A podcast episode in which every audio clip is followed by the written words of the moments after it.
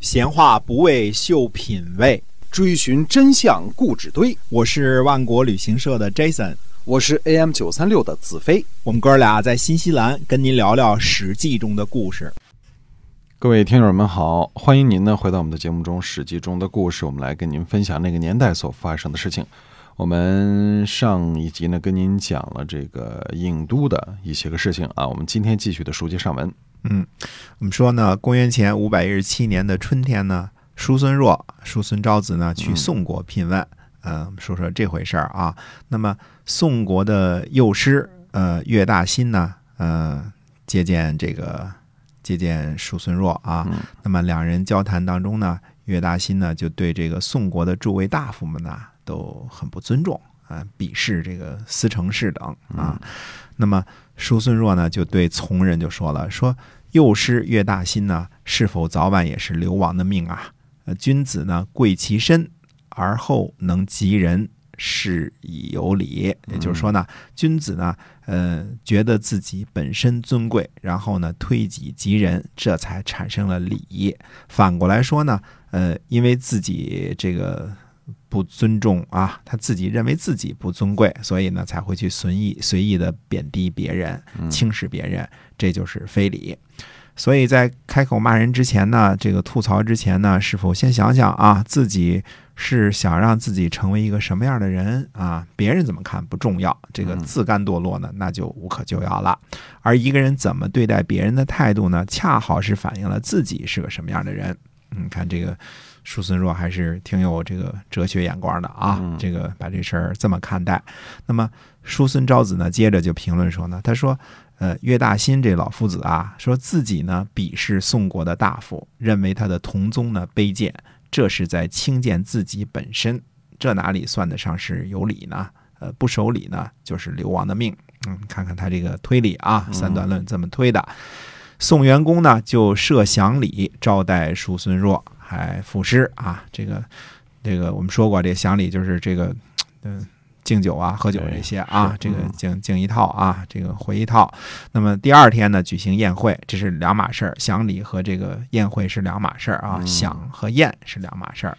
那么举行宴会的时候呢，还是喝酒，还有音乐啊。那么宋元公呢，就让叔孙弱呢坐到自己的右边。呃，注意啊，这个是错了席位了啊。我们常常说呢，叫。西宾，对吧？西宾就是坐在西边的是宾客，对吧？嗯。那么，呃，西边呢就是左边，这个大家想想啊。那么现在呢，宋元公呢为了交谈方便，就让叔孙弱呢坐到了右手边，也就是东边了。看来俩人呢就是很聊得来啊，喝着酒，嗯，奏着乐，好好聊啊。俩人可能聊得太好了，聊着聊着呢，俩人都掉了眼泪了。那叫做什么？语相泣也啊，就是。聊着聊着都哭了，啊，掉眼泪了，哎，嗯。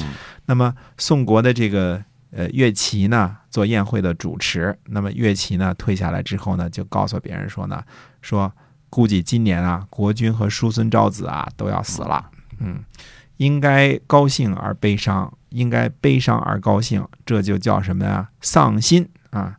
心中清爽的那部分呢，叫做魂魄，魂魄已经没了，人还能活得太久吗？嗯，本来呢，呃，开开心心的喝酒、听音乐、吃饭、聊天、聊大天儿，是吧？这多多开心的事儿啊，是吧？对，俩人聊得流起眼泪来了，这就不对了。这乐琪呢就评论说呢，说这就是失心丧魄、命不长久的象征啊。那么到底乐琪这个预测准确与否呢？那么暂时先卖个关子，嗯，先打住一下啊。话说呢，这个叔孙昭子呢，这个叔孙弱呢，去宋国啊，除了聘问之外呢，还有一个任务，就要干什么呢？要迎亲啊，是为了，是为了谁呢？为了季氏迎娶宋元公的公主。而这位公主的妈妈呢，呃，这公主的妈妈的妈妈姥姥啊，是小邹国的夫人，嗯，那么是鲁国大夫季公若的姐姐。嗯，他姥姥是季公若的姐姐，这么说啊。那么鲁国的季公若呢？